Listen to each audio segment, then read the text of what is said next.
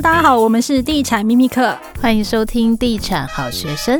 Hello，大家好。哇，这一集邀请到我们熟到不行的零富平男神威爷。耶！哦嗨，大家好，我是威爷，我没有零负评啊，你没有富平我的二啊评？超多的，真的吗？对，有吗？有，没有啊要，没先听过先把啊自。己抹黑，然后做 出事才不会那个，没有，因为你都还蛮提醒我们后辈的，对啊，是所以应该的一直应该的蛮感感谢你的。好啦，恭喜哥出书了耶！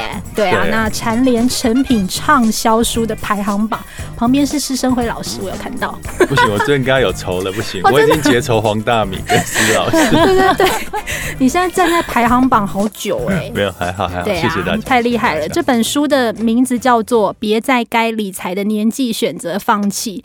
我趁着某个午后的时光，在一个山上的咖啡馆把它看完了。我觉得写的很棒哎、应该的，应该 的，我该说，我该说什么？而且我觉得大家看完应该有一种就是要打醒自己。对然啊，后因为我们上次有聊过这个话题嘛，对因为发现现在躺平族越来越多，对我今天在。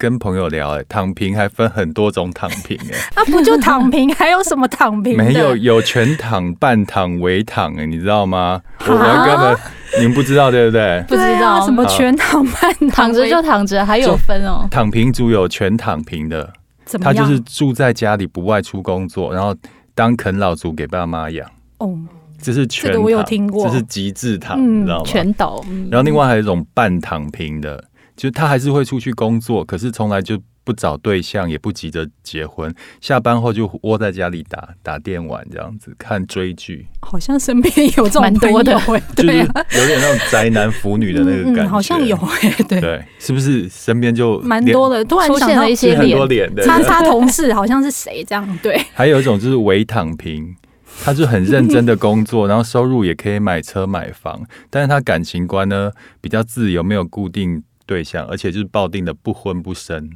诶，这样听起来好像也还好啊，对啊，对啊，之所以他就至伪少有躺，车有房， 围躺，伪躺十五度而已。对对对对，还有最后一个是在婚姻中躺平的，他就是跟另一半的家事开销都是 A A 制，各付各的。然后呢，也和配偶说好不生小孩，享受两人世界，这是婚姻中的躺平。这蛮多的，现代蛮多的耶，对大啊家就 A A 制，然后大家把各自各自过好这样。所以你看躺平就分程度的不同，然后有这各种的躺平、花式躺平，很有趣吧？对啊，这大家见面要说，哎，你几度？我十五度， 十五度这样。对啊，所以我这这本书就是写给那种全躺平、半躺平的那一种年轻人看的。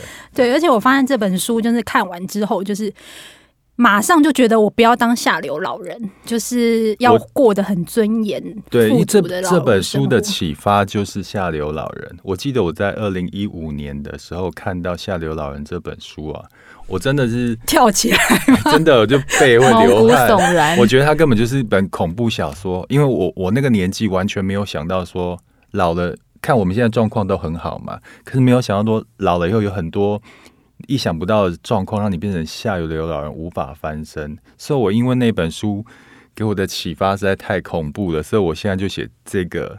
这可能就是看完之后想要对年轻人讲的话，嗯。对啊。而且我发现你的书金句很多哎、我先来念几个我印象比较深刻的。好，第一个是慢性贫穷不会让你一朝毙命，就像温水煮青蛙，只会慢慢的让你越来越穷。当你发现的时候呢，已经变成无法翻身的下流老人了。呵好可怕、为什么这么会下这种金句啊？这就是你知道吗？呃，很多年轻人就觉得我现在躺平没有关系，追求小确幸没有关系。可是那是因为他们这个年纪还有选择哦。就是我躺平，我没钱，我还可以出去找工作，我还可以卖劳劳力。可是你有没有想过，你到老的时候，那时候是你是选择非常少的。你想要躺平之后，想要爬起来再去找工作，我觉得超难的。所以，同样的人在不同的年纪，他的条件是不一样的。所以，我是要提醒大家这句话。嗯，然后另外一个京剧我印象也非常深刻，就是“岁月静好是有价格的，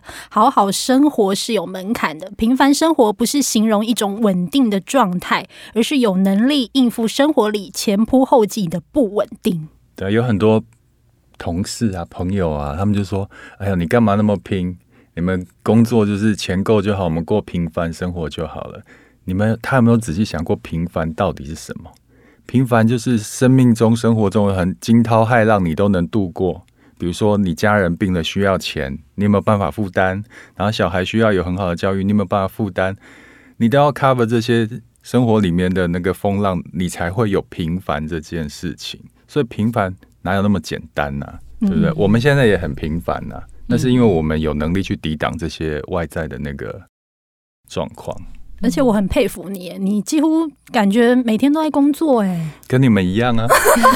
我们不我是们都是晚上在传就说啊，好厌对世啊，我哦。每天到十二点多在想说，嗯，为什么现在还在工作？可是我觉得我们是幸运的，就是还有那么多工作可以做。对啊，有有时候还蛮感恩的，就是靠腰归靠腰，啊 还是觉得 OK 的。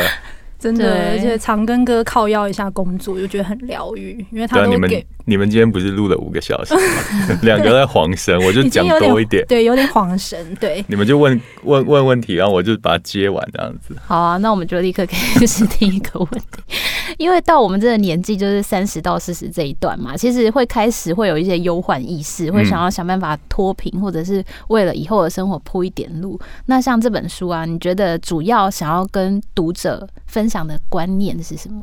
其实理财先理心啊，坊间的那个书籍，理财书籍直接教你技术。可是我觉得在理财之前啊，要先把你的人给理好。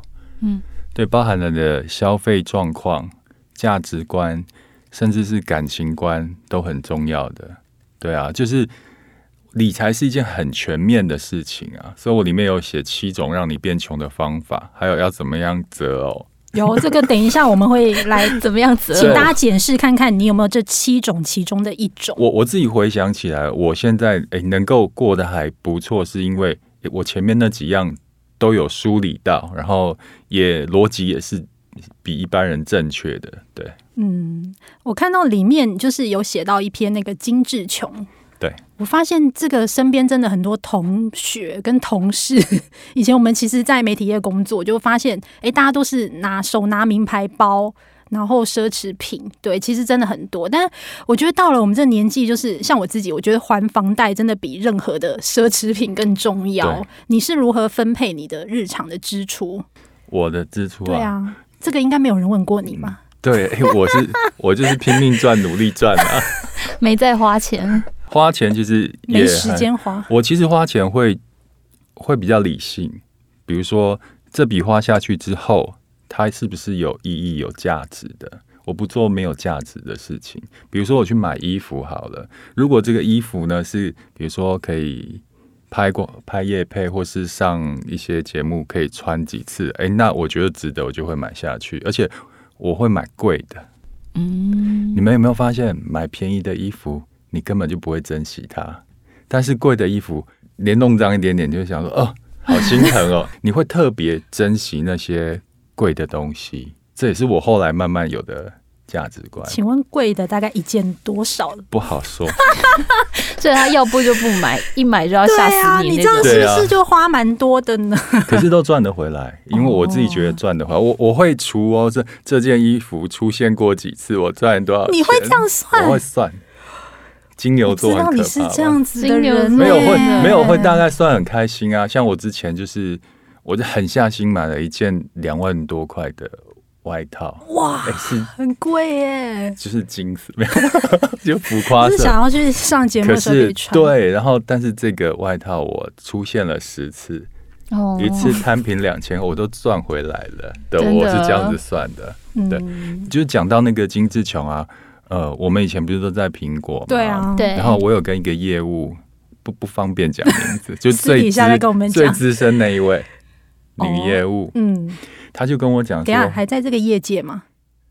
哦，不在 了，OK，好，对退休状我态哦退，休了，嗯，然后她以前不是都会在开车载我们去提案嘛？。对，对，我在车上跟她聊，她就跟我讲说：“你不要看我又要买那个双 B 的车，又要拿名牌包。”她说：“没办法，因为我们做业务啊，给客户看到第一眼的印象就是你身上的行头。如果你的行头，他以前都是身上没有行头，客户是不理他的，连那年纪比他小的那个客户窗口都不会理他。其实当他跑的线也比较对特，别嗯是比较那个呵精品会些会看对啊对对啊，这因个是会为看第一像眼就以前我们扫射房地产的业务也都是开双 B 对啊。对啊，然后他就说，自从他改变那个身上的那个行头之后，诶，大家会开始就稍微尊敬他了。那我觉得这样我是 OK 的哦，因为那是工作的需求，那是一个工具，对，没错，对，那个是那是最容易让你跨进人家跨跨过门槛的一个工具。所以对我来讲说，这些东西是要有用的、有价值的，是需要的，我我就觉得值得花钱。嗯，但是如果是新的手机或者是一直在追求那种名牌的部手分，机如果能让你赚钱的话，身材工具，对，就是比如说你经营的是自媒体啊，你要上嗯常常使用的话，我觉得是可以的。但是如果你只是为了追求新的去追求，我会觉得这就不符合我我我的要件。嗯，好，那你书中有写到七种让你变穷的习惯，那我们来分享这七种，看听众有没有不小心成为其中的一种。大家听好喽。好，第一种，买太多华而不实的衣服。哎，这个女生很容易犯，对不对？你对们、啊你们心里，哦，不是讲你们， 我没有要骂各位听众，就有一些女生或男生心里就会有小剧场，他看到这个衣服以后就幻想说，哎，这个衣服我可以出国的时候穿，这个衣服的可以跟姐妹们下午茶穿，就是他买看衣服的时候就预想到这些情境就买了，就买以后根本用不到，是不是？我好就像有你这种你经好像那验个嗯，我有买过一件很贵的雪纺纱，橘色飘飘，想说去海边穿好美哦，一次都没有拿出来过。对啊，而且平常穿在路很贵吗上，你就会觉得你有病。 对啊，你就就常常会有这种幻想情境的，然后让让你莫名消费的事情啊。就还有那个华而不实衣服，还有很多，如果你常去参加活动啊、跑趴的那个衣服哦，你可能就？你说夜店风的吗对对对，或者有 dress code 的啊，哦，对，然后就星光大道的衣服，你就买的。就是晶晶亮亮的礼服，你也只有那一次会穿啊，对不对？我觉得那都是浪费让你变穷的行为。嗯，好。第二个是参加过多的社交派对。诶，那就哎，这个你应该很常参加啊。我没有，我不喜欢真的他，吗就是付我是付我， 付付钱给我的，我才要参加。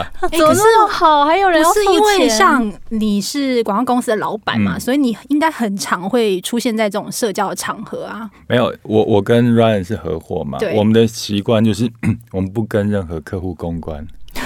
对，我们的本质是把客户的产品做做好做好，宣传到大卖，所以我们不搞这一套的。哇，对啊，很棒哎、我觉得很棒。就那个逻辑要正确吧，对不对？你去公关，你帮客户做出来的东西就是不卖，就是烂，谁要找你啊？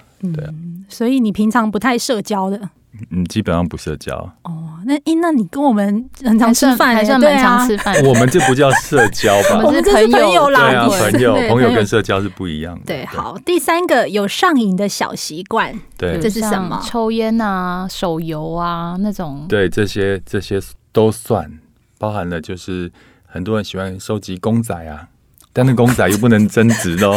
对，啊我觉得怎么我办？想我要完蛋手摇了！水我好觉得像他蛮今多的 天。七个变穷，可能有三到四哇个因为下一个我也中，完蛋了。死定了，死定了。对啊，好就这些习惯，你因为你你你你没有收集公仔吗？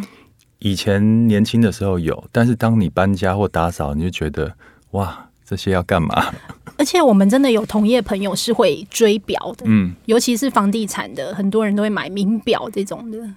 就看如果它是投资增值的话，我当然觉得可以。 OK，嗯你说只买然后又不会增又不增值，然后又用不到，我觉得大可不必啦。嗯，对所以就像刚买衣服一样，其实是心态。因为有些人买公仔，他可能眼力很好的，买了他就都会赚了。嗯嗯嗯，嗯，好对。